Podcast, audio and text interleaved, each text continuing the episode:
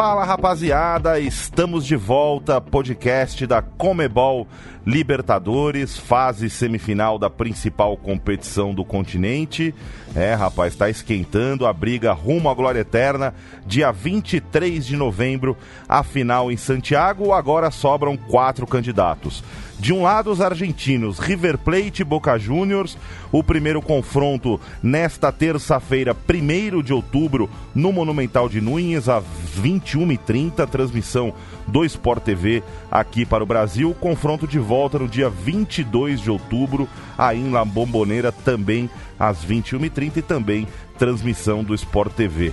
Já do lado brasileiro, quarta-feira, 2 de outubro, primeiro jogo, Grêmio e Flamengo lá na Arena do Grêmio, transmissão da TV Globo e também dos canais Fox Sports, aí tradicionalmente horário das 21h30, assim como a volta no dia 23 de outubro no Maracanã, Flamengo e Grêmio, também com transmissão dos canais Fox Sports e da TV Globo. Todos ansiosos, Thiago Salata? Bem-vindo mais uma vez, bem-vindo de volta ao nosso bem podcast. de volta, ficamos com saudades, né? Muito tempo sem uma pausa grande aí entre as quartas de final e a semifinal.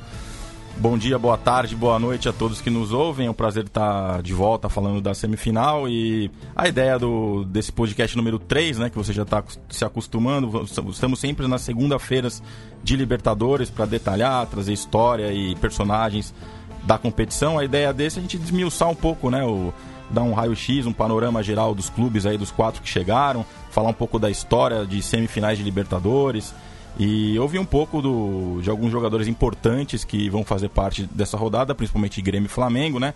Vamos detalhar um pouco mais o lado brasileiro. E é isso. Márcio Porto, Está emocionado mais uma vez ou não? Vamos seguir emocionado até 23 em Santiago de novembro, certeza. E essas semifinais que estão parecendo NBA, né? É, parece final de conferência. Do lado aqui os brasileiros e lá os argentinos, super clássico lá, um super clássico aqui.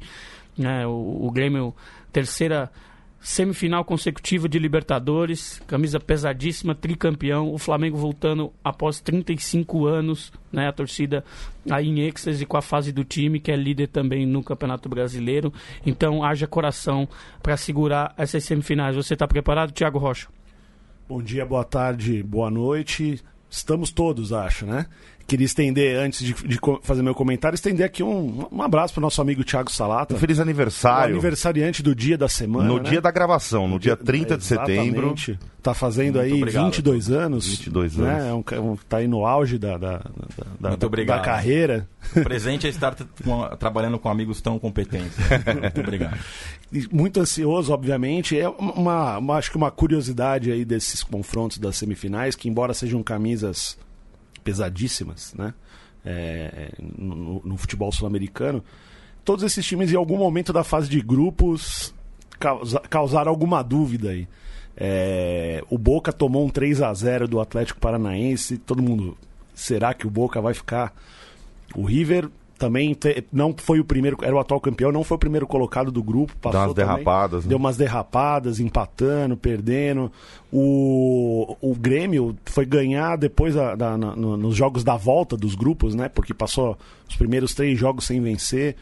O Flamengo numa outra fase, a fase ali, o Abel Braga, sem achar a melhor formação do time, também passou ali um pouquinho de perrengue para classificar e hoje é difícil até apontar quem quem leva mais vantagem, não só pela, pela, pela camisa, pelo peso, mas também pela, pelo atual momento dos times. Estão todos em ascensão ali.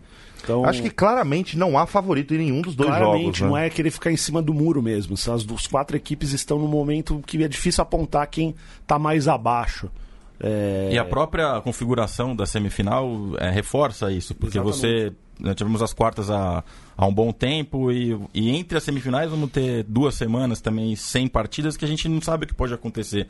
É, se você falasse de Grêmio e Flamengo, por exemplo, quando terminou as quartas de final, por mais que o Grêmio tenha feito um grande jogo com o Palmeiras, a virada improvável naquela altura, acho que a maioria apostaria que o Flamengo era favorito, porque vinha melhor.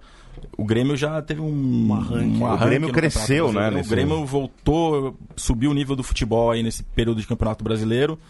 E acho que é 50-50, como é Boca River, obviamente, pelo tamanho do clássico. É, todos têm as mesmas chances. É, é clichê, mas é a realidade, né?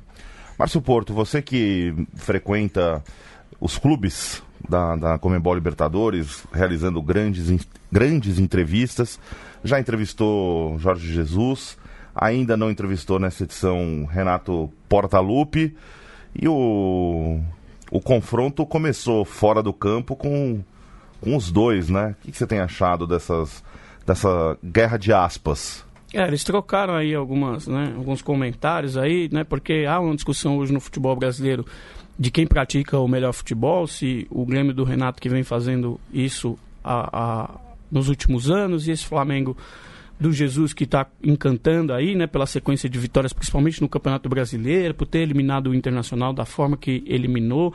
E eles trocaram aí essas declarações. O Renato é, sabe como ninguém usar o microfone, né? Ele consegue ali passar recados que ele gosta, né? De jogar, transferir é, responsabilidades. Eu acho a partir do momento que ele fala que o Flamengo é uma seleção e que o Jesus não faz mais obrigação é, é, do que fazer esse time jogar. Ele está ali já tentando jogar o peso um pouco para o Flamengo, porque ele sabe que também é, é importante isso para o time dele.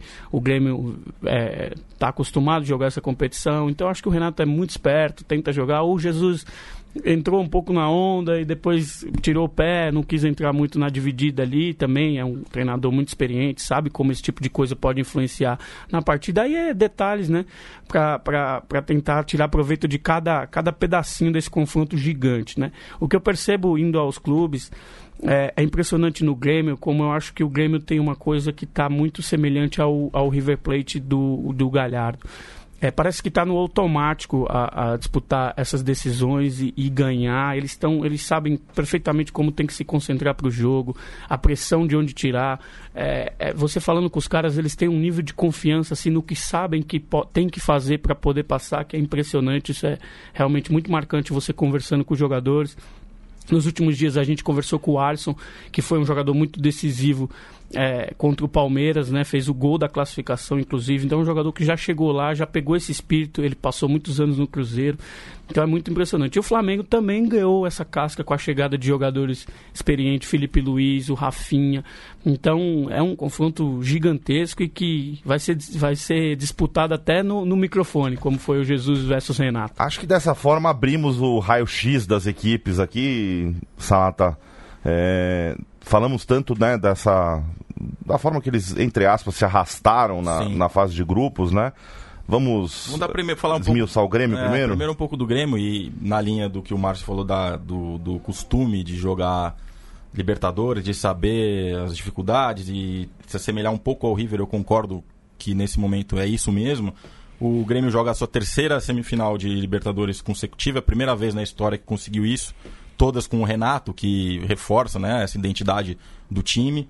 É, como o Thiago falou no início do programa, uma campanha que começou conturbada. Né? O Grêmio hoje passou, chega nesse momento, com seis vitórias, um empate e três derrotas. E os, e os problemas vieram naquele começo, quando o Grêmio não ganhou. E, e até nisso nas lembra um pouco rodadas. os argentinos do River também. também né? que, que, a gente sempre fala começa... do Boca River, ah, começa mal e, a, e depois cresce. O Grêmio foi assim, o Grêmio ficou ameaçado de de eliminação ali logo no começo da Libertadores. Seriamente ameaçado. Seriamente, Seriamente. ameaçado. Seriamente. E, na, e nas duas vezes que o Grêmio ficou ali na, na beira da eliminação, que foi no começo, quando perdeu em casa por Libertar e não, e não conseguiu ganhar no primeiro turno da fase de grupos, e no jogo de ida contra o Palmeiras, que perdeu em casa das quartas de final, a reação veio fora de casa, o que mostra que o Grêmio também é um time é, que consegue buscar o resultado e não se importa muito com, com o com o campo onde está jogando. A, as principais vitórias do Grêmio foram contra o Libertar, fora, quando o Grêmio não podia perder, não podia nem empatar dependendo da rodada na fase de grupos, na volta, na, no retorno da fase de grupos, ganhou 2 a 0 com dois, gols, dois golaços do Everton. E com o Palmeiras, que obviamente tinha que ganhar fora de casa, conseguiu ganhar com o Everton de novo sendo decisivo. Então o Everton foi a figura-chave nos dois momentos que o Grêmio ficou muito ameaçado, jogando fora de casa. Ele é o artilheiro do Grêmio na competição com quatro gols é o jogador que mais dribla, assim, os números de drible dele na Libertadores são impressionantes. Assim, ele, né? ele é o líder com 51 dribles, assim, o segundo é o Nacho Fernandes, do River, com 26. Então, é, assim, ele joga outro esporte, né? O que ele jogou contra o Palmeiras é, é realmente uma atuação a, absurda, o jogo no Pacaembu. Eu acho que ele jogou muito acima, assim, é uma atuação de craque, jogou demais. É, sem dúvida, é o jogador de seleção do Grêmio, é um cara, é o cara que pode fazer essa diferença. O Grêmio chega com 15 gols marcados em 54 finalizações certas. É um time que criou 13 chances, 13 chances claras de gol, ou seja, fez 15 gols, criou, criou 13 chances claras. Assim, é um time que, que converte que quando chega. chega, chega, finaliza, né? É, passou quatro jogos sem ser vazado e tem uma defesa que tomou seis gols, uma defesa que é a, é, é a melhor junto com a de River e Boca entre os semifinalistas. A do Flamengo tomou oito. São defesas ali que no geral se, se equivalem, né? O Grêmio venceu três jogos em casa e venceu três fora. Aí é que a gente falou no começo, que é um time que busca o resultado fora. Já em casa vacilou duas vezes. É o time que mais, dos semifinalistas, que mais perdeu em casa. Talvez aí seja a tentativa do Flamengo de sair na frente nessas Bom, semifinais. A gente falou então de um time que chega pela terceira vez consecutiva à semifinal, que tem conjunto, que tem um trabalho a longo prazo, que sabe jogar fora de casa, que é copeiro Vamos, vamos procurar um, um, ponto fraco do, do Grêmio. Tá difícil. E detalhe desses gols do Grêmio, oito foram fora de casa e sete em casa. Marcou mais fora do que em Eu casa. Eu acho que né? apontaria o, o, Difícil achar um defeito o, aí. O, defeito, digamos, não sei se é o defeito, mas um, é, é, um ponto aí é o Everton. Né? Ponto de equilíbrio e o ponto de desequilíbrio. Porque se o Everton não tiver num dia bom, ou ele tiver com uma marcação que consiga encaixar. Como eu, não esteve contra o Palmeiras. Eu, né? o jogo, eu ia, falar, é, eu ia falar o jogo de ida contra o Palmeiras, que o Palmeiras acertou a marcação sobre ele, de, assim, muito bem. É, embora a, o discurso do Grêmio após a derrota em casa foi de que o Palmeiras, entre aspas, é, é, é largou de jogar, mas o Palmeiras fez foi com a proposta de minar o, o time, o, o Grêmio nos seus pontos fortes. E a marcação sobre o Everton foi impecável. Foi. O Everton não teve espaço. Quando teve, ele, ele que é aquela jogada característica dele, que de receber e abrir para bater, ele até poderia receber com alguma liberdade, mas na hora de achar o espaço para chutar, ele não tinha. Então, é, é, se o Flamengo conseguir. O Jorge Jesus gosta de se gabar na entrevista que ele deu pra gente ele falou um pouco disso, de, de gostar de priorizar as defesas, gosta de se gabar de ter um, equipes com bom poder defensivo. Se ele conseguir é, é, isolar, digamos, o, o, o, Everton, deixar pouco espaço para ele trabalhar, esse talvez seja o defeito que a gente esteja procurando no Grêmio diante de tantos números tão ponto, positivos. O ponto fraco seja um pouco da dificuldade de se impor em casa quando tem um adversário que consegue se defender. É, a atuação do Palmeiras lá em Porto Alegre, eu estava lá com o Rocha, o Palmeiras jogou como campeão. Sim, né? aquele a, jogo de... A, a, impressão aquele dia era nossa, esse ano o Palmeiras vai, vai para as cabeças, né? É... O, o, o, Marcito cantava a bola também no, no, no, podcast antes das semifinais do Matheus Henrique, né? De como que ele como ele conduz a equipe do Grêmio e foi, foi um dos pontos fortes do Palmeiras naquele dia. Nem ele, os volantes do Grêmio não jogaram. Tem né? um porém, porque nas quartas o Luan e o Diego Tardelli ainda não estavam jogando o que estão jogando agora. O Luan parece que deu uma ressurgida nesses últimos dias, então pode ser mais uma peça de preocupação para o Flamengo e que desafogue um pouco o, o, o Cebolinhas, caso ele venha a ser escalado, porque é um jogador que é campeão já da Libertadores, jogou muito, né? Naquele título do Grêmio de Foi 2017. O melhor jogador do, da competição. Da competição, tá se recuperando. Então, se esse jogador se é, é, conseguir se colocar em condições que a gente já viu dele, isso pode complicar mais ainda para o Flamengo. E o Diego Tardelli, experientaço, duas vezes campeão da Libertadores, jogador malandro, que sabe jogar esse tipo de competição, também pode causar problema. Então eu faria esse adendo, que na época que jogou contra o Palmeiras, esses dois jogadores não estavam jogando o que estão jogando agora. Então pode ser um problema maior e com que preocupe aí o Flamengo. É o que o Salato estava falando, né? nesse período longo entre um jogo e outro, acontece essas, acontece coisas. essas coisas, né? O Luan fez Isso. gol contra o Santos, por exemplo, na, na, na Vila Belmiro. Gol de quem tá, de quem tá esperto no, no, no jogo, Sim. né? Mesmo essa guerra verbal aí é. entre Jorge Jesus e Renato, ela começa, ela só acontece mais próximo, né, do duelo. É. E o Renato acho que também esperto como é, aproveitou o time também dar uma melhorada, porque um mês atrás não estava ali tão, tava tão bem. O time deu uma ascensão, ele já começou a provocar um pouco mais, eh, reforçar ali aqueles os comentários que ele já fez sobre o Jorge Jesus, ah, nunca treinou time de ponta uhum. na Europa e não sei o quê. Bom, Mas... falando do Flamengo, a sensação do, do, do futebol brasileiro, né? É, no, no, no, último jogo do Flamengo contra o São Paulo tinha até placa de publicidade escrito hoje tem gol do, do Gabigol. O Flamengo que gera esse otimismo na, na nação rubro-negra, é, que provoca também né, um, um, um, a raiva, entre aspas, uma boa raiva, raiva é, futebolística dos seus rivais, que chega como líder do Brasileirão, depois de campanhas decepcionantes na, na, na Libertadores, volta à semifinal após 35 anos e tem muitos pontos fortes né, e alguns pontos fracos também. E temos de, de números do, do clube de regatas do Flamengo, Thiago é, O Flamengo de volta, como você disse, a uma semifinal de Libertadores depois de 35 anos. A última foi em 1984. Vamos falar um pouco mais, mais adiante do, do histórico desse confronto Grêmio-Flamengo no, em, em, Libertadores, porque em 94 eles se cruzaram. Foi a última vez que o Flamengo jogou uma semifinal, 84. Volta agora, com uma, como a gente disse, uma, a campanha do Flamengo é parelha, assim, em números com a do Grêmio, como é com a do Boca e do River, são muito, muito parecidos o desempenho até aqui. O Flamengo chegou com cinco vitórias, dois empates e três derrotas. Foram quatro vitórias em casa e uma só fora de casa. Só venceu a estreia fora, o gol do Gabigol contra o San José na Bolívia. E aí a gente vê um, um, uma situação de esperar quem que vai fazer a diferença. É de um lado é o Grêmio, que teve dificuldades em casa em jogos, em jogos maiores, e o Flamengo que não conseguiu vencer fora grandes equipes, né? Venceu apenas o São José, que é uma equipe fraca lá na estreia, lá o jogo em março. É, então é esse um ponto a ver, o desempenho do Flamengo jogando fora, que a gente já viu uma grande evolução contra o Inter. O Flamengo se impôs muito contra o Inter nas, nas quartas de final, empatou o jogo, mas chegou a ficar ameaçado em certo momento, mas o Flamengo dominou. É, ponto forte do Flamengo está ali na sua dupla de ataque ali, né? O, o Gabigol com cinco gols é o maior artilheiro é, que está vivo entre aspas na competição, né? O artilheiro, os artilheiros hoje são Gustavo Scarpa do Palmeiras eliminado com seis e o Adrian Martinez do Libertar também com seis. O Gabigol tem cinco tem aí reais chances de se tornar o artilheiro da Libertadores e, e faz a dupla e o com... Marco Ruben também com seis. Também com seis, isso, obrigado, Eliminado Eliminado pelo Atlético. Também fora, então o Gabigol pode terminar ainda como artilheiro e tem ao seu lado o Bruno Henrique, que é o jogador que, que mais teve participação direta em gols na Libertadores. Ele é o líder em assistências com cinco e marcou mais três gols, então são oito gols do Flamengo, oito gols, 16 marcado pelo Flamengo, metade teve, tiveram participação direta do Bruno Henrique, que mostra um jogador chave aí para essa competição. O Flamengo 16 bolas na rede, finalizou finalizações certas 58 na competição e é o time dos quatro que mais chances cria. São 27 chances claras de gol criadas. É um time que também troca bastante passe, está entre os que mais, mais trocam passe, uma posse de bola de quase 60% passou sem ser vazado em quatro, quatro rodadas e tomou oito gols, que é o pior ataque, como já falamos, entre os quatro, mas não, não, não é um número que de defesa tão, tão diferente dos demais.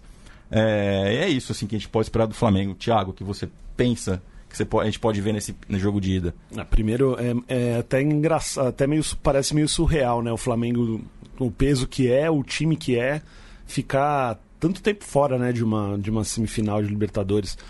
Nesse atual formato da competição, o, o, o, Flamengo nunca havia chegado a uma semifinal. Né? É um pouco surreal até. O que eu vejo é, é, é, bom, são dois Flamengos diferentes nessa Libertadores, né? O Flamengo que começou a fase de grupos era o Flamengo do Abel, que oscilava demais, oscilava mais para baixo do que para cima, né? Uma equipe que era muito instável, ao mesmo tempo que goleava o San José em casa, perdia do Penharol em casa. É, é, é, é, muito instável, apesar de ter basicamente o mesmo elenco. Tudo bem, o Jorge Jesus depois recebeu dois laterais de alto nível, mas a estrutura da equipe era basicamente a mesma. E com o Jorge Jesus, a Libertadores ainda foi. Ainda não deu para ver o Flamengo de hoje, esse Flamengo espetacular, fora o jogo contra o Inter, talvez. Mas ainda na, antes ainda contra o Emelec foi, foi, foi difícil ver isso. Ainda. É, a gente não viu o Flamengo do Brasileirão Esse ainda. O Flamengo do né? Brasileirão é. ainda não apareceu. Teve, tivemos ali alguns relances contra. Eu acho que ele apareceu no primeiro tempo contra o Inter. Sim, né? sim. E, e no, na, na, meia hora final e... contra o Inter na ida, né? É, é. O, Inter, o Inter experimentou talvez um pouco mais esse Flamengo do, do, do Brasileirão. Vamos ver como chega contra o Grêmio que com esse, todo esse espírito copeiro que a gente disse. O Salata destacou o Bruno Henrique. Vamos ver também o efeito seleção sobre o Bruno Henrique. É, a gente estava né? conversando antes, né? Porque a seleção tem esse, esse poder de ou é, é, dar o seu estilingue para um jogador que recebe uma primeira oportunidade. Acho que o, talvez o Everton o Cebolinha seja um exemplo mais recente disso, né? Um jogador que soube aproveitar muito bem a chance de seleção para subir e alguns jogadores que até parece, se acanham ou perdem um pouco de, de do, do, do poder que tem ali temporariamente por é. conta da seleção. Vamos ver como que o Bruno Henrique volta depois dessa, dessa chance de convocação. É, contra o São Paulo ele foi, teve uma atuação não tão boa, não tão do mesmo nível, que não significa que a seleção, obviamente, tem alguma influência nisso, mas como ele vai voltar de um período de, de, de seleção, se isso não abala de alguma forma a sua performance nessa, nessa reta final. O, o, falando em reta final, em semifinal de Libertadores, você que nos segue nas redes sociais, no LibertadoresBR, que são as contas em português, né? Tem o Libertadores que são as contas em espanhol, o The Libertadores, que em inglês, né? Mas você coloca, Marcito, você sabia que você, você que usa o Twitter, com a hashtag River, aparece o escudo do River? Sim, muito legal. É, rapaz. Aí, aí tem o hashtag Boca, né? Obviamente, pro escudo do Boca, muito hashtag bonitinho. Grêmio, hashtag Flamengo, tem os escudos das equipes, que também tem os lemas, né? O, o Boca é hashtag Lamita Mas Uno, o, o, Uno, o número, o River, Plate, o River Plate é o, o Juntos Somos Mais Grandes. O Grêmio a hashtag Puro Sentimento e o Flamengo a hashtag Jogaremos Juntos, que é o lema do Mengão nessa campanha da Comebol Libertadores. Você usa lá no Twitter e fica aparece muito, Fica muito bonito fica Bem, fica, fica bem bonito. Temos as nossas hashtags também, né, Thales? E tem... É... Relembra para nós as nossas a hashtags. nossa hashtag, hashtag Libertadores, que ela aparece ali né, ilustrada com a taça da competição, com o troféu da competição. E temos também a hashtag Glória Eterna que é o lema aí da Libertadores, também se a ilustra taça. com a taça. A taça mais bonita e, do mundo sem clubismo, hein? É, e a hashtag da final também, temos a hashtag da final. Santiago, Santiago 2019. 2019. É isso aí. Qual é o ponto mais forte do Flamengo para você, Thiago Salata? Eu acho que, como falei, falei um pouco antes, é, eu acho que é o desempenho ofensivo mesmo, é o quarteto ali da frente, é a gente falei, falei muito do Gabigol e do Bruno Henrique, mas tem o Arrascaeta, que vive uma fase espetacular desde que o Jorge Jesus chegou, né? Ele não vinha sido, sendo tão utilizado com, com o Abel Braga, até só marcou o gol ali, na, na um gol na fase de grupos. É, mas é um jogador que tem feito muita diferença. O Everton Ribeiro também é um jogador de bons números e bom desempenho ofensivo. São jogadores assim, é, que a gente fala muito do Flamengo. Você pode até estar. Num, o Flamengo pode estar num dia ruim, talvez, não, no, o jogo não encaixar. Mas é difícil que um desses jogadores de frente não, não tenha um, um lampejo, um momento bom para fazer a diferença. E eu, sem dúvida, o ponto forte está ali na frente, tá? Na maneira como esse ataque encaixou, como o Jorge Jesus conseguiu montar esse time, esse, essa, esse, esse ataque e com o apoio ali do, do, de dois laterais que são de alto nível, principalmente o Felipe Luiz, que é um cara que toda hora está caindo pelo meio, está criando jogada, é impressionante a qualidade, assim, ele, ele ele tem se mostrado realmente aquele jogador de Champions League que a gente esperava ver na Libertadores. É, vimos mais no brasileiro, porque na Libertadores ele ainda vinha. vinha Estava na, na, crescente na física crescente. ainda. Né? Vamos ver talvez um Felipe Luiz melhor agora contra o Grêmio. Mas é, é, essas estrelas que são. É o ponto forte do, do Flamengo para essa semi.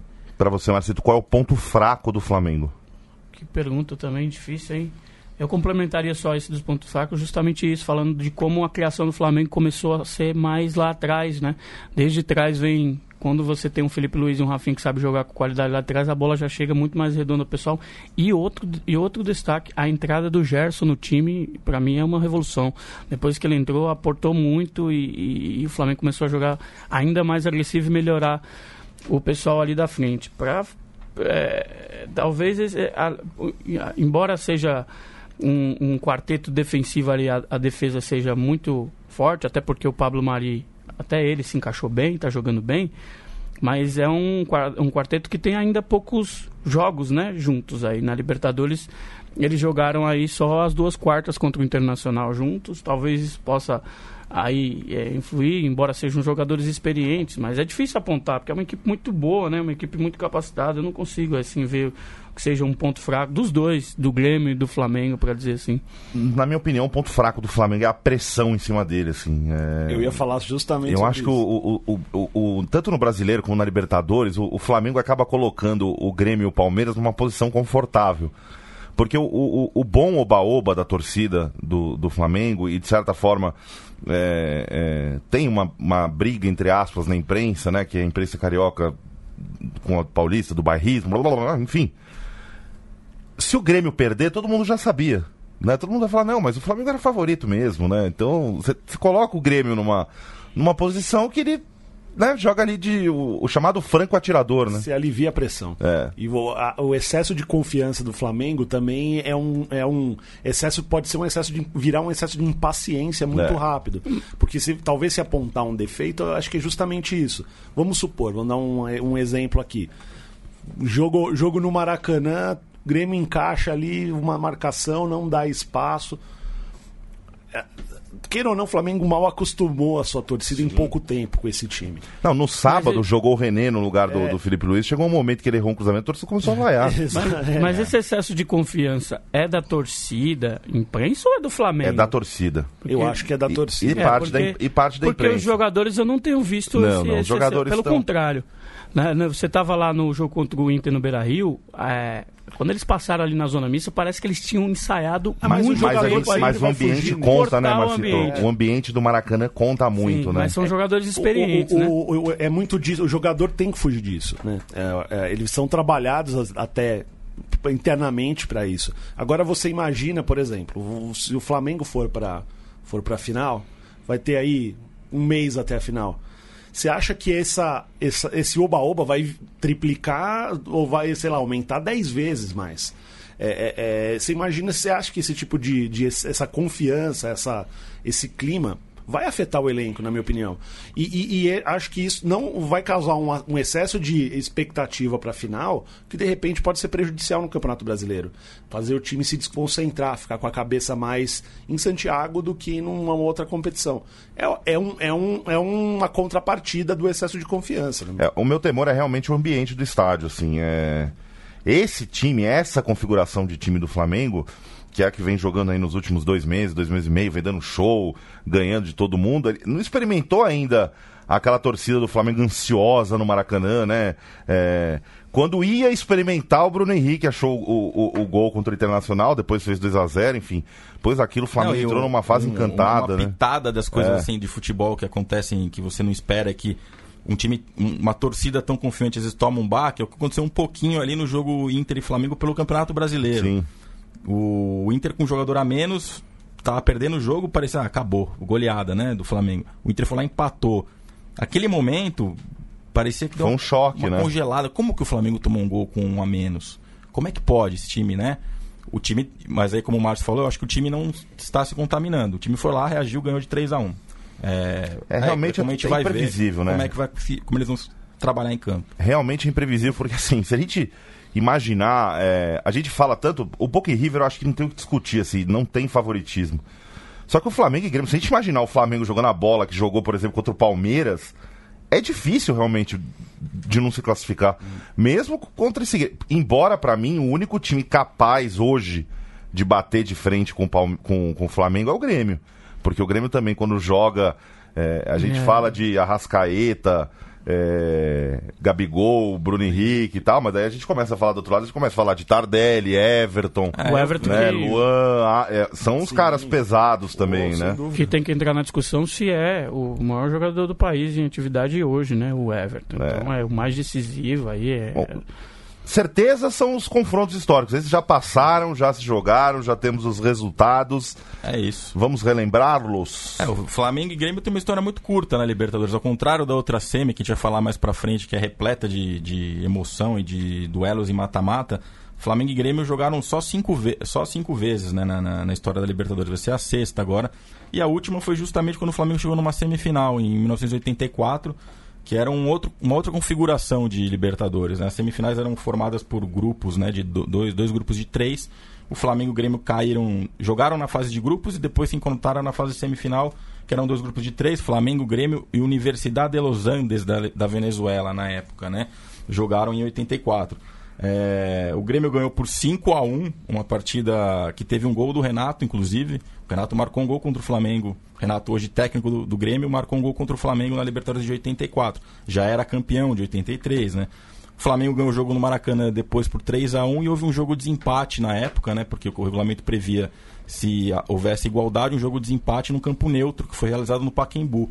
Como o Grêmio tinha um saldo melhor, jogava pelo empate e acabou indo para a final, foi vice-campeão contra o Independiente da Argentina, que é o maior campeão, sete títulos, e foi justamente o último título do Independiente, esse jogo contra o Grêmio em 84. Além desses três jogos de 84, eles se cruzaram em 1983, só na fase de grupos, que foi o ano da campanha, do, o ano do Grêmio campeão, primeiro título do Grêmio com o Valdir Espinosa, né? Foi a primeira conquista. Jogaram na fase de grupos, um empate 1 a 1 e uma vitória por 3 a 1 do Grêmio dentro do Maracanã. Então, no retrospecto que é curto, né, na história curta, o Grêmio tem uma pequena vantagem, né, ganhou duas vezes, o, o Flamengo ganhou outra e houve dois empates. Esse, essa é a curta história, né, que vai continuar agora aí em, outubro de 2019. Outro, outro detalhezinho, o artilhe... desses cinco confrontos, o artilheiro é o Oswaldo, foi campeão mundial com, foi campeão mundial da, com o Grêmio. Ele fez três gols em, em, nesses, entre desses cinco confrontos. Então ele já tem, tem um artilheiro ali que é ele. Jogou na, o Oswaldo jogou na Ponte Preta, foi vice-campeão paulista é, com a Ponte 81, jogou no Vasco. Era um jogador. Não vi jogar, mas é, dizem que era um jogador muito bom ali. Foi artilheiro, inclusive, do Grêmio é, na Libertadores de 83. Essa semifinal de 84 com os dois times recém-campeões da Libertadores deve ter sido jogos Aliás, que, que, né? que, bom período para estar vivo, é. né? Assistir um Grêmio e Flamengo no Pacaembu. Hum. Pô, isso deve ter sido uma sensacional. O Flamengo de Zico, né? Contra isso, o Grêmio campeão da, da Libertadores. Há um personagem aí que viveu isso aí intensamente que ele foi campeão em 81 pelo Flamengo, foi campeão em 83 pelo Grêmio, depois jogou de volta em 84 pelo Flamengo, que é o Tita. O Tita. Ele é o único ser que foi campeão da Libertadores pelo Flamengo e por Grêmio. Ele viveu isso aí de uma forma frenética. E uma das uma melhores combinações de cores em jogos, assim. Né? Essa pitada Pantone aqui no... no... no nosso podcast. A gente tem um áudio, é isso, Thiago Salata? De... É, vamos ouvir os gols da, desse primeiro encontro aí. Foi no Estádio Olímpico, 1 um a 1 um, Primeiro jogo de Flamengo e Grêmio na história. Uma narração de Celestino Valenzuela, o narrador gaúcho da, da RBS. Jogo em 1983, 1 um a 1 Vamos ouvir. Alô, Roberto põe o Grêmio no ataque outra vez. Cruzamento fechado. Todo mundo lá na área. Chegou primeiro o Figueiredo e estourou em Adilho. Zico entre dois, levou vantagem. Lico é quem carrega agora para o Adílio. Aprofundou apenas o Deleon lá. Levou Zico sobre ele. Brincando com o Zico aí, ele fez o corte, deu de pé esquerdo. Baltazar, que jogada bonita! Gol! Um golaço de Baltazar! O chapéu no Leandro, antes de cair, de pé direito para o fundo da rede. 1 a 0. Minutito. Rolou na meia-lua. A devolução é para ele de pé direito. No poste. Vai entrando na área, ajeitou para o pé esquerdo, rolou, bateu em Leandro e foi para a linha de fundo. Anima-se a torcida gremista com o ataque do seu time. Bola de China para a área, saiu Raul, não alcançou. E o De Leon chegou atrasado. Ademar limpou De Leon. Limpou bem a jogada do De Leon. Olha o César, de pé esquerdo, defendeu Raul, tirou Figueiredo para fora da área. Um bom lance de César. Lico e o cruzamento saiu Reni. De cabeça Andrade. Na hora, na hora, Galeandro. Que Olha aí o Leandro salvando o gol do Flamengo. Atenção. Zico.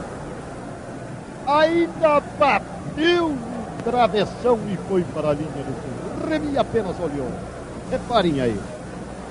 Renato na cabeça. Olha a sobra para o Bonamigo. Os dois entraram. Na trave o chute de Renato. Que Sobra para De Leão, que está pela ponta esquerda do ataque do Grêmio. Fez o cruzamento, a bola passou. Estava virada, veio o Bonamigo, rasteiro pela linha de fundo. Escanteio Lambari. Leandro subiu, não alcançou. De Leão.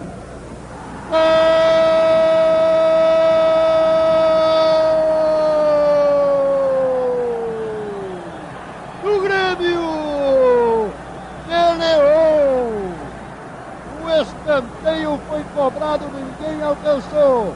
De Leon pelo lado direito, de pé esquerdo, manda para o canto esquerdo de Raul. Um a um. Olha a vibração do uruguaio que vira uma cambota. Esse, e esse, nesse jogo que vocês acabaram de, de ouvir, né, esse 1 a 1 no, no, Estádio Olímpico, um jogo com 43 mil pessoas no Estádio Olímpico, no dia 4 de março de 1983, o Grêmio, comandado por Espinosa, né, tinha é, figuras, obviamente, históricas do Grêmio, porque foi a campanha do primeiro título do Grêmio, como o De Leon, o Tita, Tarcísio, César, um jogador importante que fez gol de final de Libertadores. E como a gente falou antes, né, que confronto. Do outro lado, o Flamengo, do, ainda do Carpegiani, com o Raul no gol, com o Leandro, com Andrade, Adílio e Zico também, né? Então foi um jogo realmente histórico com a arbitragem do Arnaldo César Coelho, essa partida que a gente ouviu. Bom, voltando aqui a falar das semifinais brasileiras, né? A última delas foi em 2012, né? Ano que o, que o Corinthians conquistou o título, né? 1 a 0 na Vila Belmiro, gol do, do Emerson.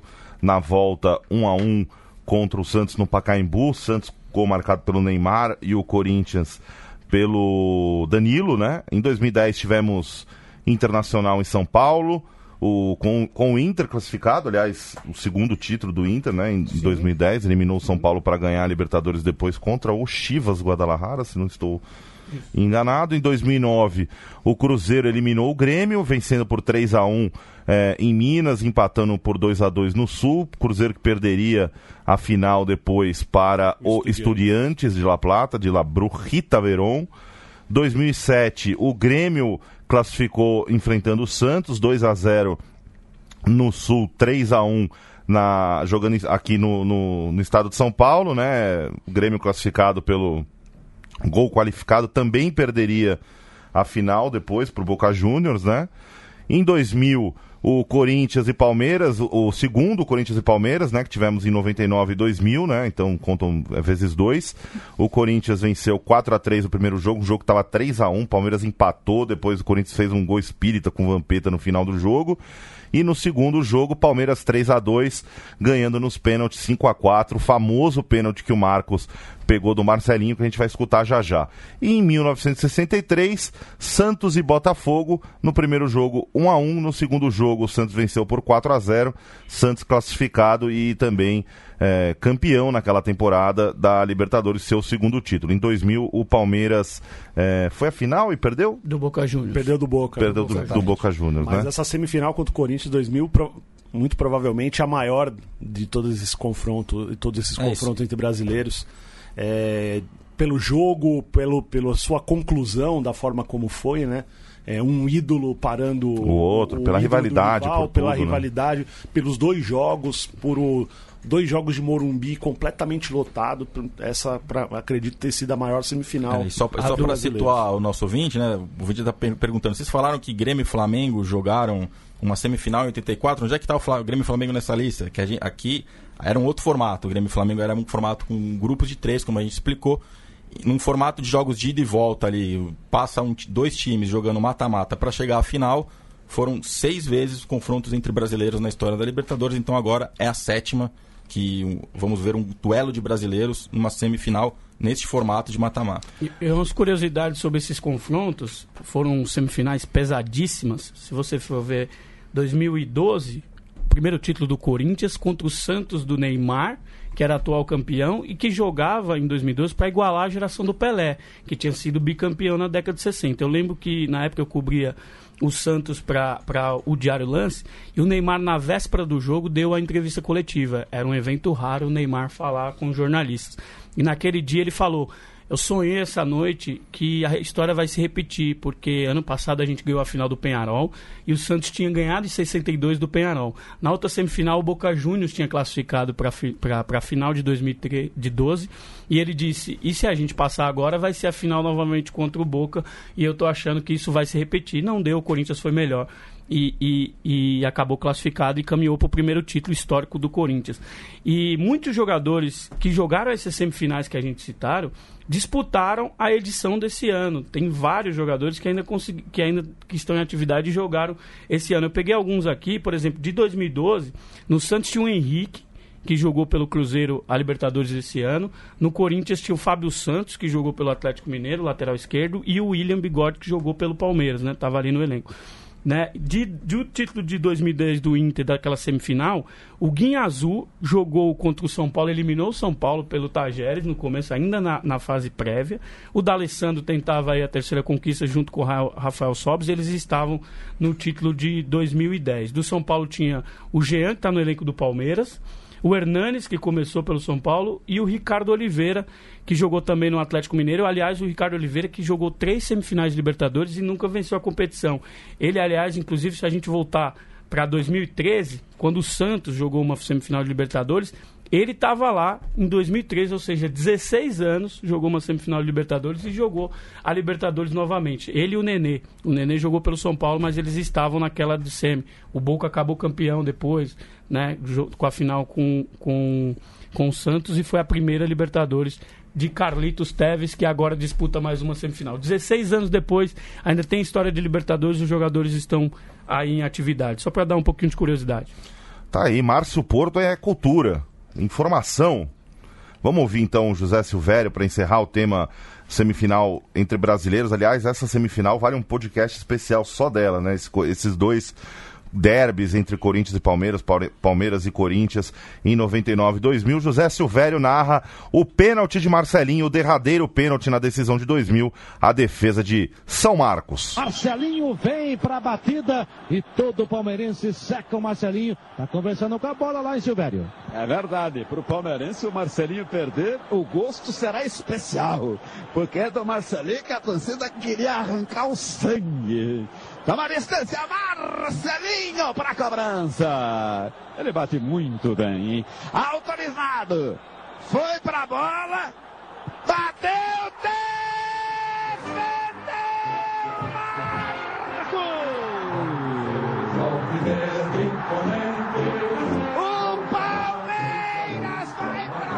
Voltando aqui agora a falar de Grêmio e Flamengo, tivemos entrevistas com Felipe Luiz e Alisson, não é isso? Márcio Porto, Thiago Salata, Thiago Rocha. É, falamos com eles, né? Foram os personagens aí das semifinais, do lado do Grêmio o Alisson, do lado do Flamengo o Felipe Luiz. E o Felipe Luiz, que a gente estava falando de como o Rocha falou de como vai ser o efeito, ficar observando o efeito Everton, né? Como é que vai, como é que vai reagir? O Felipe Luiz nos diz assim, rasgou muita seda para o Everton, porque eles jogaram juntos na seleção brasileira na Copa América. E o Felipe Luiz, inclusive, disse que a única maneira de marcá-lo é se dobrar a marcação. Ele falou muito bem aí do, do Everton, rasgou elogios, fez uma comparação até muito interessante com um jogador de nível internacional. E a gente pode ouvir ele aí falando sobre o Cebolinha. Ele me deu uma Copa América, agradecido sempre né, por, pelo esforço dele aí. Foi um prazer jogar do lado dele e sofrer sofrê-lo vai ser difícil. É um cara que é, tem muita força na, na hora de arrancar, dribla com muita facilidade, sabe sair no meio de dois. Me lembra, talvez o cara que mais me lembra o Hazard jogando, né? É, o Hazard talvez saiba jogar e até gosta de jogar mais de costas porque ele gira em cima do adversário. O Everton já joga muito mais de frente, mas é um jogador perigosíssimo e vamos ter que um só não consegue defender, então a gente vai ter que fazer uma marcação especial aí para tentar parar. Aí você ouviu o Felipe Luiz falando sobre o Everton, que compara ao belga Hazard, né? Só disse Sim. que talvez seja o jogador que ele já enfrentou, que conhece, e, enfim. Ousada essa que mais ousada. Que mais parece com o Hazard, né? E o Felipe, e o Felipe agradece o Everton, né, pela pela parceria na Copa América, até diz que é agradecido pelo título porque eles estiveram juntos ali na conquista agora recente do Brasil. A comparação dele faz algum sentido, Thiago Rocha? Não, sentido faz. Pelo estilo de jogo, pela forma como. Obviamente o Hazard está alguns níveis acima, mas é, é, isso não significa que o Everton pode ser um jogador desse nível. Em estilo de jogo, sem dúvida. O, o Hazard tem. É um jogador veloz, de habilidade. É, é, é, até na marcação que ele sugere, né? Uma marcação dobrada ali, no mano a mano, é muito difícil você levar vantagem com um jogador nesse estilo. A comparação faz sentido. E aproveitando, fazendo um convite aqui né, para os nossos ouvintes do podcast da Comebol Libertadores, para que vá no nosso site ou que vá na, na nossa conta no Instagram para conferir os ensaios. Né?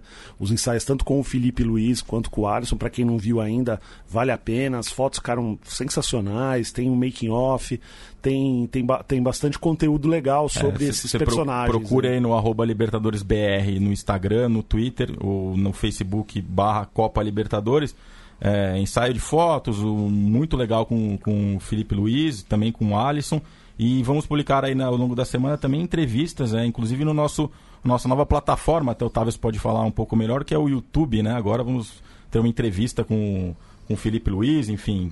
É, teremos lá no youtube.com barra Libertadores BR, nosso novo canal. Você já se inscreveu, Thiago Rocha? Sim, foi um dos primeiros. Você foi um dos primeiros, é verdade. E, e curiosidade da entrevista com o Felipe Luiz, ele deu entrevista em três idiomas. Em hein? três idiomas, Falou que em categoria, português, falou em espanhol, no tempo de Atlético de Madrid, muitos anos, e falou em inglês, assim, um inglês... Esse, quando alguém pergunta, jogou onde, jogador? Esse, Esse tem, esse tem resposta. Eu, Esse aí eu, tem. eu quase falei pra ele, mas pode, podemos arriscar um francês aqui, um italiano também, porque eu tava rasgando. E hein? do lado do Grêmio, o que, que o Alisson te falou de curioso, né? Em, sobre em bom mineirês. Márcio?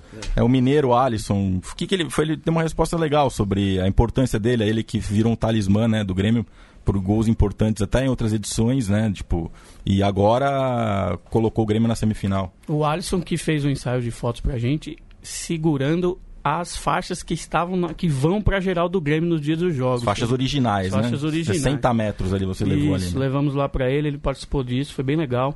E na entrevista, é interessante que o Alisson é, nos contou sobre uma conversa que ele tem tido com o Renato, meio que em tom de brincadeira, meio sério, que o Renato falou pra ele um dia, eu fiz poucos gols na Libertadores. E na verdade foram poucos, né, Salata? Ele fez acho que cinco gols. Quatro gols. Quatro o gols Renato. na Libertadores, poucos, mas decisivos. E você vai ficar marcado como eu. E o, e o Alisson parou para pensar e disse: Olha, não é que é isso mesmo que eu tenho feito gol? Porque ele fez ano passado nas oitavas e nas quartas contra Estudiantes e Tucumã e agora voltou a marcar nas quartas contra o Palmeiras e tá aí louco para fazer gol no Flamengo. Vamos ver. Cara, é um cara que ele sempre brinca, né? Que ele falou que não fez tantos gols, mas os poucos que ele fez foram decisivos, né? Então eu acho bastante interessante quando ele, quando ele fala isso. É, então eu tento pegar nisso também. E eu tipo, me sinto também assim, né? Do que ele sentiu também e ele passar isso pra gente. E eu ver que realmente é isso, que eu sou um cara que não de fazer tantos gols também, né? Mas os gols que tá saindo aqui no Grêmio, saiu também no Cruzeiro em alguns jogos, são gols importantes, então, sem dúvida, eu tento pegar dele isso também. Bom, voltando, antes de encerrar o tema Grêmio e Flamengo, vamos ouvir o que significaria para cada um dos times, né, é, a conquista, né, o peso da Copa Libertadores para os dois clubes. Do lado do Grêmio, a gente ouve o zagueiro Kahneman. A Libertadores é um, é um, é um campeonato muito bonito, muito lindo. Conquistar uma já é um sonho, ter a possibilidade de, de ter conquistado duas vezes é, é incrível, é incrível. E uno como jogador fica muito feliz por, por ter esse sucesso. Mas é, há que continuar, há que sempre estar brigando para para tentar conseguir mais títulos. Não é fácil, mas uno sempre tem que tentar dar o máximo e brigar até o final. Já do lado rubro-negro, também zagueiro Rodrigo Caio, contratado nessa temporada, que já, já caiu nas graças da nação rubro-negra, fala da importância da Libertadores. A gente vê a, a apreensão da- dos, dos torcedores, mas é, saibam que da, nossa da nossa parte também é a mesma coisa, porque a gente tem os objetivos. E esse é um objetivo real, ser campeão da Libertadores. Quem não quer ser campeão da Libertadores e disputar o Mundial? né? Então, esse é um objetivo real para nós e a gente tem condições, porque a gente está no caminho certo. Bom, hora de falar de Super Clássico, Boca Juniors e River Plate. Na primeira partida é River e Boca. Tirateima, né? 2 a 2 em mata-matas pela Libertadores. O River, é, que na memória tem a final do ano passado, 3 a 1 na decisão da final do ano passado, né? Tem talvez essa vantagem psicológica, porque se passar a final eliminará o rival dentro de sua casa. Que jogo, hein, Salata? Imagina o que passa na cabeça do torcedor dos dois, óbvio, porque o jogo é gigante. Ninguém tá dormindo agora nesse momento na Argentina, mas o lado do Boca é mais pesado, na minha opinião, pelo histórico do ano passado, né? Porque o, o River ganhou o maior confronto, que é o maior confronto entre os clubes da história, que foi a final da Libertadores, e agora vai decidir na casa do Boca. Você imagina, o Boca tem aquela chance de dar o troco, de repente ser campeão e dizer, igualamos. Ou pode perder em casa, que seria um trágico para o torcedor do Boca. E soma-se a isso a questão histórica, como você falou. São, eles se encontraram quatro vezes em, em fase de mata-mata de Libertadores está 2 a 2 E é curioso que jogaram por oitavas, quartas, semi e final, uma vez em cada. O Boca ganhou a semi de 2004 e as quartas de 2000, ano que foi campeão, pegando o Palmeiras depois na final. O River ganhou as oitavas de 2015 e a final do ano passado. Então, quem vencer agora é, vai poder olhar para o rival e dizer: eu tenho uma vantagem sobre você na Libertadores. Então, é curioso. O River, que é o único invicto da competição, tem um, um festival de empates, né? Dos, dos 10 jogos empatou 7 é, mas não perdeu, está invicto, mostra que é um time difícil de ser batido. E o Boca tem o melhor ataque desses que se classificaram. O Boca marcou 17 gols e, a, e tem o melhor ataque, mas também é um time que se defendeu bem na, na competição. É, daquele, das partidas que passou sem ser vazado, como a gente diz, né? passou, a, a, o goleiro passou invicto. O, o, Boca tem 7 das 10. São 7 de 10 jogos que o Grêmio não. O, o, Boca não foi vazado. E, inclusive, recentemente o Andrada, goleiro do Boca, passou uma série de 11 partidas sem ser vazado. Essa série caiu agora na, no Campeonato Argentino no empate 1 a 1 com o News Old Boys, mas era um recorde histórico. Foram 11 partidas sem ser vazado, 7 eram pelo Campeonato Argentino, 4 pela Libertadores, o que significa o quê? O Boca não tomou nenhum gol nos mata-matas até agora, passou a ser vazado por oitavas e quartas de final os dois goleiros da, da, dois dos três goleiros da seleção argentina, né? O Andrada e o e o, o Armani do River, eles se enfrentaram recentemente no Campeonato Argentino, inclusive foi 0 a 0 né? Um desses jogos que o, que o, que o Andrada não levou gol. E aí, Thiago Rocha? São os dois times que mais chutam a gol nessa Libertadores. É, então a gente vai, não só pela rivalidade, por o que tudo o histórico que envolve, mas são dois ataques que são muito, é, muito presentes, né? São duas equipes que prezam muito pela presença ofensiva. Eu vejo o Boca mais forte, mais forte como um elenco. É, o time que se reforçou bem agora para essa na, nessa fase final. É, é, trouxe o Salvio, que era um, um jogador que estava no Benfica há muito tempo. Era uma, é, é, é, tem, um, tem umas. Mesmo com a perda do Benedetto, continua muito forte é, é, é, no ataque. Só que o River é aquele time estilo Grêmio, que está já um, há um tempo é, com a mesma estrutura, já sabendo o que precisa, é, é, consegue ter o controle do jogo, com, do, da, das partidas com um pouco mais de facilidade. Então, são muitos elementos. E, e, tem um outro ponto, né? Se o, o, o Gadiardo já é o cara que mudou o patamar do River, não que o River não fosse grande. O River é, é mais. O River é outro. O River é outro. O River é outro na era Gadiardo. Então, se ele. Ele tem porte de boca agora, exatamente, né? Exatamente, exatamente. Ele transformou e se, se o River hoje tem o que comemorar, dessa, uh, tem pontos a comemorar dessa rivalidade, depende muito dele. Então, você imagina se ele elimina mais uma vez, se ele ganha mais uma vez o Boca. O cara vai virar presidente da Argentina, sei lá. É, vai ser um, um negócio muito é, é, é, maior, acho que até do que o próprio torcedor do River sonhava. E o River, o River você falou de controlar o jogo, é o River do Galhardo é o que tem melhor, o maior número de posses de bola Sim. da competição, é por isso que que tem é, essa qualidade. Né? E, o, e o Boca, ao contrário, é um time que não tem uma posse de bola alta, um dos times que menos ficou com a bola na competição mas tem aquele, aquele maneira de jogar vertical de, de, e finaliza de, muito. de finalizar. Finaliza é o time que muito. vai pro gol, mesmo não ficando tanto com a bola. O, o River soma aí 61% de posse contra 50% do, do Boca na competição. Então tem uma diferença de estilo de jogos aí para esse clássico que a gente vai ver.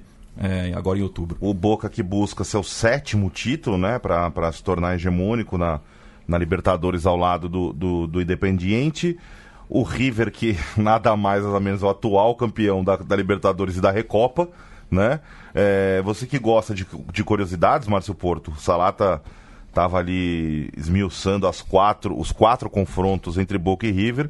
O River, quando ganhou do Boca em mata-mata, foi campeão, né? Porque em 2015 conquistou o título. Na final, obviamente, né?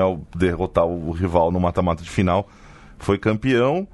Quer é, dizer... Então, completando, né, o... só uma vez não saiu campeão, que foi 2004, que o Boca eliminou o River e perdeu a final. Ah, é, porque a, a, outra do Boca ele também foi campeão, campeão né? Perdeu 2004, Quer dizer, ma... perdeu pro Once Caldas o Boca. Má notícia para as equipes brasileiras, Márcio Porto. É, mas olha, o, o nosso ouvinte pode me chamar aí de mureteiro, mas fazer um prognóstico que se for agora é uma cilada, hein? Se não chamar, a gente chama. É, porque esse Boca ele Mureteira. cresceu nos últimos. tá crescido bem nos últimos jogos, campeonato argentino, deu uma encorpada.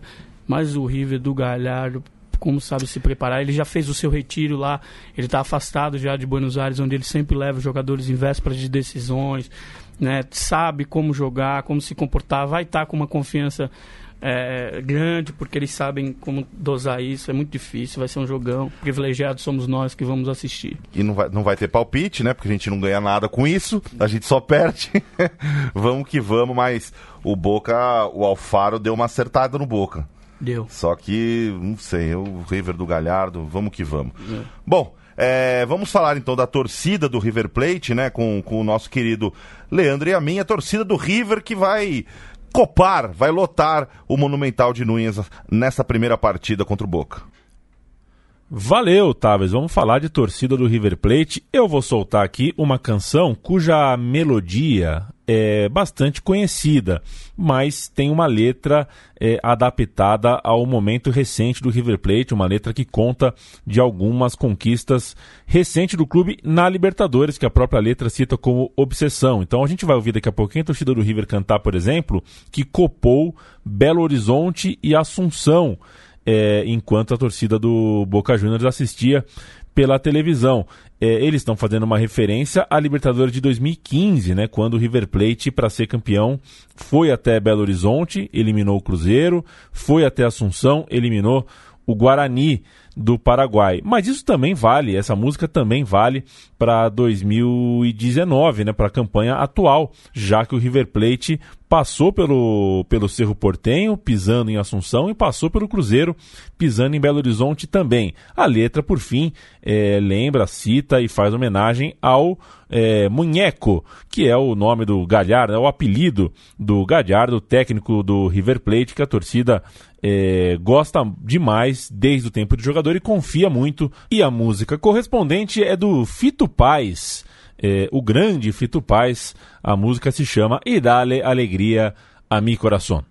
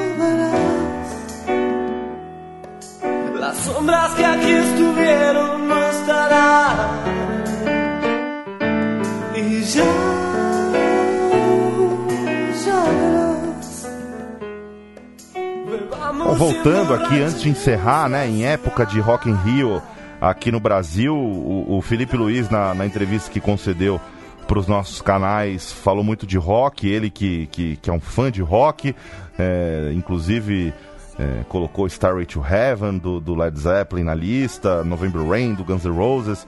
É, Salata, que é o nosso VJ aqui, né? O, Imagina, longe o disso. nosso MTV, assim, uma Trabalhou na MTV. Tra- As pessoas não lembram muito, mas ele trabalhou é, lá. Imagina. É, não, ele, ele, é, se você entrar nos nossos canais aí é, na, na internet, você vai ver fotos do Felipe Luiz com uma guitarra, né? Ele é fã de rock. quando chegou no Brasil, chamou atenção por estar tá, passando pro Flamengo com uma camisa do Iron Maiden no aeroporto. Em tempos de Rock in Rio, a gente fez uma entrevista diferente com ele. Ele é um cara que tem é, conhecimento de várias coisas, um cara bacana, foge um pouco do padrão boleiro. Então ele montou uma playlist dele aí que você pode procurar agora ouvir aí as músicas dele. É, escolheu cinco músicas, né, que para ele que marcam a vida dele, enfim, que ele costuma ouvir. U2, City of Blinding Lights, é a, a, primeira que ele escolheu, Fix You do Coldplay, Californication, Red Hot Chili Peppers, November Rain do Guns N' Roses, and Starway to Heaven do Led Zeppelin, são as músicas aí do craque Felipe Luiz. que ouvinte, categoria o Thiago Salato, hein? Se o nosso ouvinte colocar November Rain e Stairway to Heaven pra ouvir agora, ele quando terminar vai ser Book River vai estar tá começando. Não, vai, vai, ser, vai, ser, o tempo do nosso podcast, na verdade. É, se colocar essa playlist aí, né, ele vai tá, a gente vai estar tá voltando aqui no próximo podcast. Muito obrigado, amigos. Expectativa lá em cima. É isso aí. É, quando, que, quando que voltamos? Voltamos antes do, do, do segundo jogo, voltamos é isso? na segunda-feira antes da, dos jogos de volta. É isso aí. Márcio Porto. Muito bacana. Até lá estaremos todos emocionados. Valeu. Tiago Salata, bom trabalho aí nas redes da, da Libertadores nessas semifinais. Valeu. Fique ligado nos nossos canais, muita entrevista exclusiva, material legal aí das semis. Um abraço mais uma vez obrigado pela audiência a todos. Tiago Rocha. Valeu, galera, e boa semifinal para todos nós. Valeu, galera. Não deixa de assinar o, o, o nosso podcast aí. Siga a gente no Libertadores BR. Até a próxima. Tchau.